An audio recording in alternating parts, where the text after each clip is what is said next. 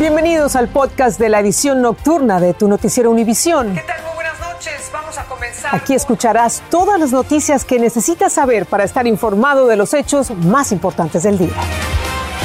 Es jueves 6 de enero y estas son las principales noticias. Con vigilia se conmemoró el primer aniversario del violento asalto al Capitolio que dejó muertos, heridos y una secuela de controversias políticas. El presidente Biden culpó a su predecesor Donald Trump poner en peligro a las instituciones democráticas del país. Las familias que recibieron cheques de ayuda por sus hijos presten atención. El servicio de impuestos comenzó a enviar cartas. Algunos padres podrían tener que devolver parte del dinero que recibieron. Y esa carta va a dar la información de cuáles niños calificaron por ese crédito de adelantado.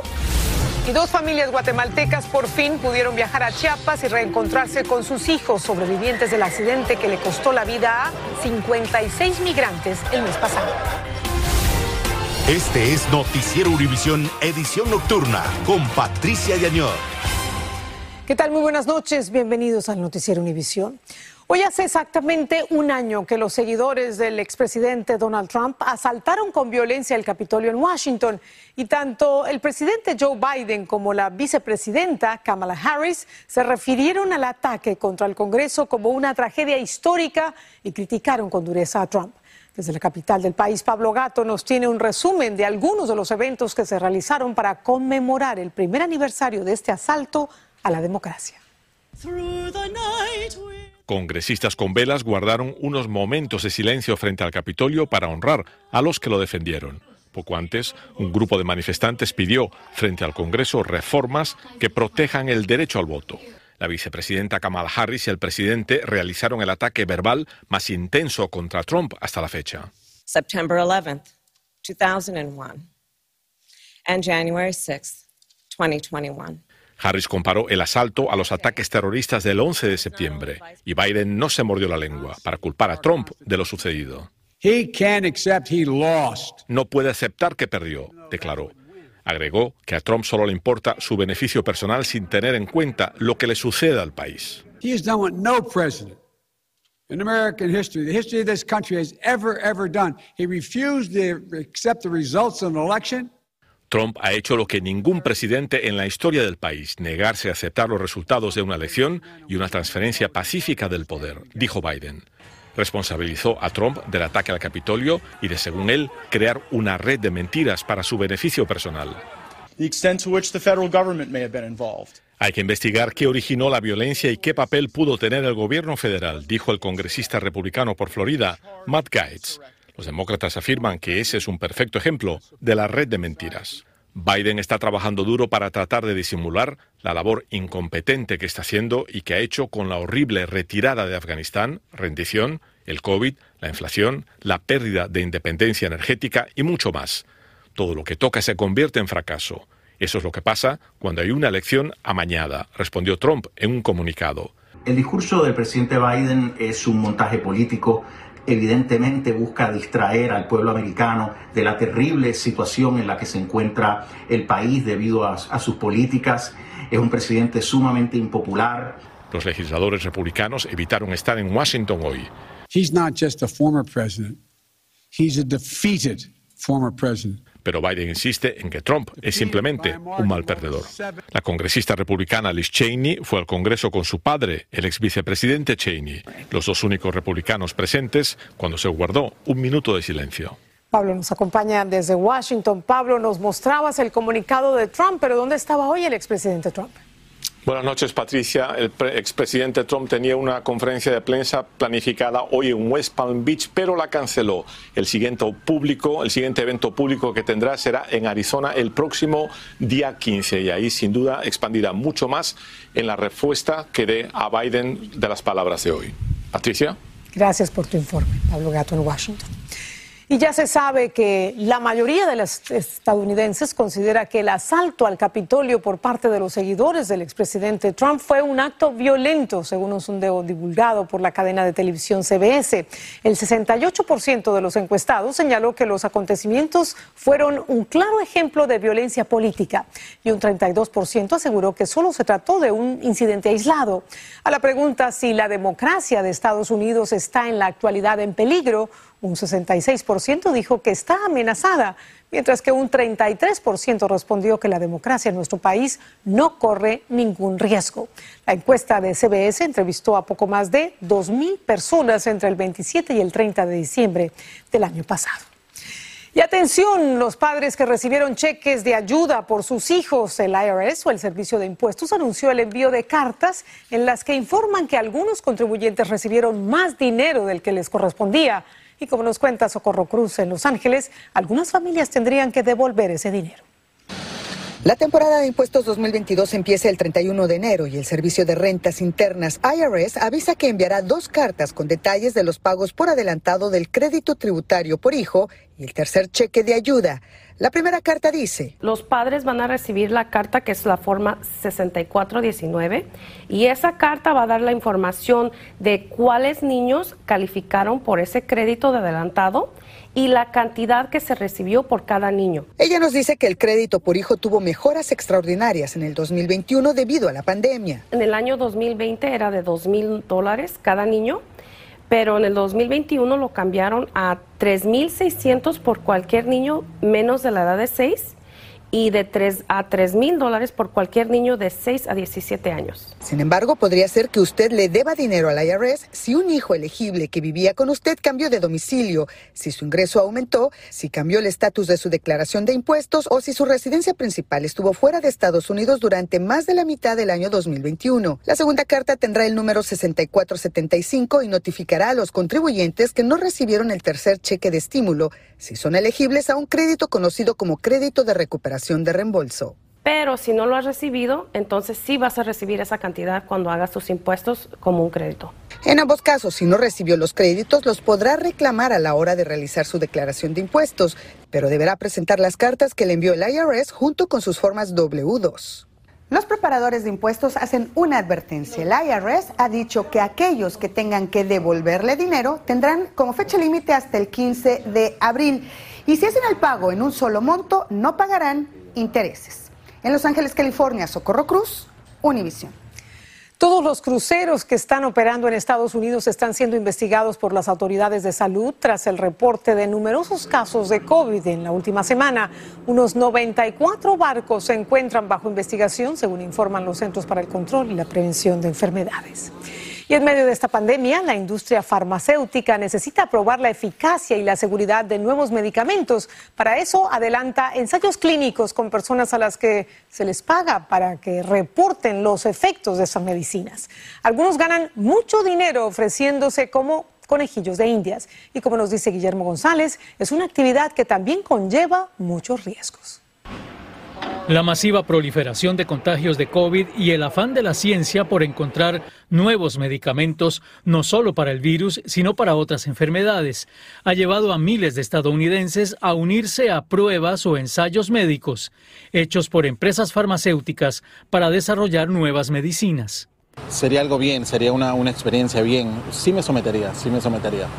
También no está de más el pago un reporte del periódico Los Angeles Times indica que en algunos casos compañías como Covance Clinical Trials pagan hasta 9.540 dólares a voluntarios que acepten someterse a ensayos médicos y WCCT Global hasta 8.500. Sí lo haría, pero no tanto por el dinero, sino para contribuir más a la ciencia. Quienes estén interesados pueden acudir a sitios en Internet donde se ofrece información más detallada algunos de ellos son Princeton Consumer Research y Research Match, entre muchos otros. A pesar de las tentadoras ofertas económicas, muchos dicen que jamás lo harían. Creo que la razón es que tenemos solo una vida, es el cuerpo de nosotros, o sea, y si no sabes bien lo, medianamente científicamente lo que estás haciendo con tu cuerpo, no lo puedes comprar a eso. No, no lo haría. Creo que mi vida tiene mucho más valor que cualquier, cualquier precio. O sea, no, no lo haría. Y me pregunto yo, Guillermo, ¿qué deben hacer quienes em, decidan voluntariamente someterse a un ensayo para probar nuevas medicinas? Riesgoso. Así es, Patricia, y depende de los requerimientos de cada ensayo, pero generalmente los voluntarios deben pasar días o incluso semanas sometiéndose a chequeos y respondiendo a las preguntas de médicos e investigadores clínicos. Ahora regreso contigo. Gracias por tu informe. Bueno, a lo mejor el dinero vale la pena. En Chicago, el regreso a las aulas se ha complicado porque el sindicato de maestros insiste en mantener la instrucción virtual para el resto del año escolar, pero el distrito escolar asegura que las escuelas son seguras para estudiantes y también para los maestros y no se vislumbra un acuerdo entre las partes. Incluso se ha acudido a instancias legales para resolver esta disputa. Viviana Ávila nos cuenta más. Este viernes, escuelas del tercer distrito escolar más grande del país continuarán vacías ante la cancelación de clases por tercer día consecutivo en Chicago. Otras tratarán de operar con el mínimo personal que se presente para la enseñanza presencial. CPS nos está ordenando que nos presentemos, aunque no haya ni estudiantes, nos, nos estamos perdiendo días de beneficio o si no vamos tampoco nos van a pagar. Esto ante la falta de un acuerdo entre el Distrito Escolar de Chicago y el Sindicato de Maestros de la ciudad, que escalaron sus diferencias a nivel legal. Cada uno se demandó alegando prácticas laborales injustas. ¿Por qué tenemos que jugar con nuestra salud de nuestros niños? de nosotros mismas como maestras y también de las familias con tal de que haya un contagio.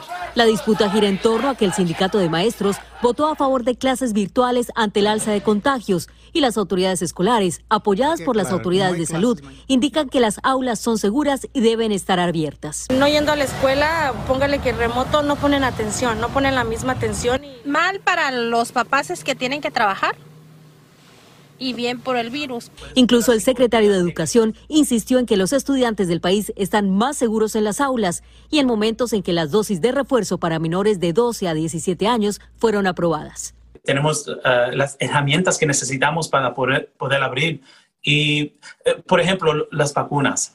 El Distrito Escolar de la ciudad dice que a pesar de la cancelación de las clases, seguirá distribuyendo desayunos y almuerzos para estudiantes que lo necesiten. En Chicago, Viviana Ávila, Univisión. El gobierno del presidente Joe Biden pidió a un tribunal federal en California desestimar una demanda presentada por tres familias migrantes que fueron separadas por la política de tolerancia cero en 2018. La demanda busca responsabilizar al gobierno por el daño que sufrieron estas personas cuando los funcionarios federales los separaron a la fuerza en la frontera. Y dos familias guatemaltecas se reencontraron después de casi un mes del accidente en el que un tráiler abarrotado de inmigrantes que viajaban hacinados y de manera clandestina se accidentara en una carretera en Chiapas, México. El accidente, recuerden, dejó 56 muertos y 110 heridos. Alejandro Madrigal en la Ciudad de México nos revive el emotivo encuentro. Don Manuel pudo volver a abrazar a su hijo Pedro de 17 años y se estremece porque su otro hijo Paulo de 20 no logró sobrevivir a la volcadura del camión que los transportaba junto a otros 160 inmigrantes más. Se siente feliz porque había uno que está vivo. Hace tres días, Paulo fue sepultado en su pueblo de Quiché, Guatemala, y Pedro aún está en shock por lo sucedido. En otro hospital se encuentra el hijo de la señora Dominga Morales, que llegó a Chiapas con tristeza y endeudada para reencontrarse con él cuatro semanas después de lo ocurrido. Yo estoy muy triste, pero ahorita ya, ya me que ya está buena mi hija. Estaba algo contento pues, porque ya estaba, ya habló también. Que lo pegaron aquí, pues su pierna. El hijo de la señora Dominga Morales viajaba con su hermano que regresó con pocas lesiones a Guatemala y cada uno pidió un préstamo de 10 mil dólares para llegar hasta el estado de Kentucky Dice su madre que la deuda los obligará a intentar el viaje de nuevo. Tiene que regresar. ¿Van a intentarlo? Ah, sí. Porque, ¿qué vamos a hacer con esos? Sí. Regresar. Los familiares de los lesionados aseguran que están llegando a México por sus propios medios y el gobierno de Guatemala les ofrece ayuda, que a la fecha no ha llegado. De los 107 hospitalizados, 94 ya han sido dados de alta y 35 de 56 fallecidos fueron repatriados a sus países, incluyendo este día a cinco dominicanos. En la Ciudad de México, Alejandro Madrigal, Univisión. También en México, una camioneta con 10 cadáveres fue abandonada frente al Palacio de Gobierno del estado de Zacatecas. El propio gobernador confirmó el hallazgo tras realizar un recorrido por la plaza principal de la capital del estado. Las autoridades investigan el caso y están tras la pista de los responsables. Y hoy se celebró entre la comunidad hispana el Día de los Reyes Magos, un día típico de los países latinoamericanos y también en España. Y una de las tradiciones es el roscón de reyes, el dulce en el que se esconde una figurita. Quien la encuentre es el responsable de ofrecer los tamales el 2 de febrero. Dulce Castellanos nos cuenta cómo vivieron algunos en Los Ángeles esta festividad. Las deliciosas roscas son el centro de la celebración en el Día de Reyes. Las familias hispanas en Los Ángeles mantienen la tradición que representa la llegada de los tres reyes para adorar al Niño Dios el día de la Epifanía, una celebración cristiana. María y José escondieron al niño Jesús, entonces eso es lo que significa la rosca, por eso los muñequitos están escondidos, porque significa todos los niños que escondieron para que no lo mataran, porque el rey Herodes buscaba al rey que iban a hacer. Alrededor del mundo se celebra esta tradición en México y otros países de Latinoamérica, pero también en algunos de Europa, como en España y Francia. Algunas familias dicen que las nuevas generaciones disfrutan mucho esta festividad. Que siga la tradición con nuestros nietos. Tengo dos nietos. Ah, ya. Le gusta a mi nieto, el más pequeñito, Jonathan, le gusta mucho cuando le sale el muñeco. Parte de la emoción es saber a quiénes les tocarán las figuritas, pues serán los afortunados de brindar los tamales el 2 de febrero. Si te encuentras al niño Dios, bueno, al muñequito, que es, eh, pues significa que el 2 de, del 2 de la Candelaria te toca a ti los tamales, es la tradición. Las panaderías que sirven a la comunidad hispana comparten la alegría y la ilusión que brinda esta tradición en medio de otro año de pandemia se enchina la piel. Este, yo tengo seis años trabajando aquí, pero esta es mi primera vez que siento eso, esa emoción, ese gusto por compartir con, el, con nuestros clientes. Aunque muchos tratan de evitar el muñequito, otros dicen que encontrárselo significa suerte o bendición para todo el año. En Los Ángeles, Dulce Castellanos, Univisión. Suerte y bendición. Y la familia de las víctimas del incendio este miércoles en una casa en Filadelfia celebró una vigilia nocturna para honrar la memoria de sus seres queridos. Recordemos que en el incendio murieron 12 personas, entre ellas 8 niños. Los investigadores dijeron que están estudiando la posibilidad de que un menor de 5 años inició el fuego en un árbol de Navidad mientras jugaba con un mechero. Este ha sido el peor incendio en un edificio de apartamentos residenciales en Estados Unidos desde 2017. Vamos a hacer nuestra primera pausa. Al volver, las autoridades en El Salvador arrestan a líderes de la pandilla Mara Salvatrucha, sospechosos de cometer una ola de crímenes. Y el Papa Francisco ofició la misa de la Epifanía en la Basílica de San Pedro. Estás escuchando el podcast de tu noticiero Univisión. Gracias por escucharnos. Las fuerzas especiales de la policía salvadoreña, apoyadas por personal del ejército, detuvieron a ocho importantes líderes de la Mara Salvatrucha. Se sospecha que los detenidos están detrás de la oleada de homicidios ocurridos entre el 9 y el 11 de noviembre, que se cobraron la vida de al menos 40 salvadoreños según todas las investigaciones e información de inteligencia que tenemos, estos fueron los que activaron de manera incisiva el alza de homicidios de noviembre. Y no vamos a tolerar que esté girando órdenes cobardemente de asesinar salvadoreños. El gobierno de Estados Unidos incluyó a la Mara Salvatrucha en su lista de organizaciones criminales internacionales en el 2012. Y el Papa Francisco presidió la misa de la Epifanía en la Basílica de San Pedro, donde recordó a los fieles el deseo de los tres reyes magos de abrazar la vida y mirar a las estrellas para llevarlos por el camino correcto. Además, recordó que el pintor Van Gogh dijo que su necesidad de encontrar a Dios lo impulsó a salir por las noches a pintar las estrellas. El presidente de Chile, Sebastián Piñera, informó que el próximo lunes 10 de enero se iniciará la aplicación de una cuarta dosis de la vacuna contra el COVID. En los últimos días en Chile han aumentado los contagios y hoy se registró la cifra más alta en seis meses, con poco más de 3.100 casos, unos 1.200 más que ayer.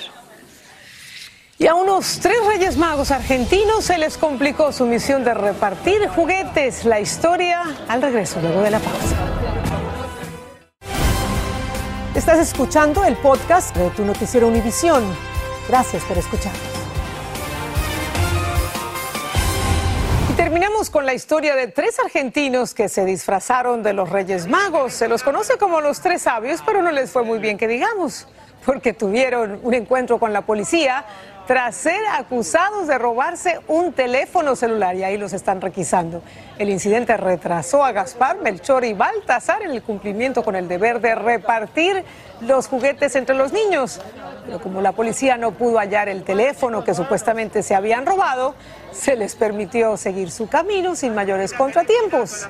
Los Reyes Magos acusados de ladrones, lo que faltaba. De todo se ve en la viña del Señor. Gracias. Buenas noches, que descansen, nos vemos mañana.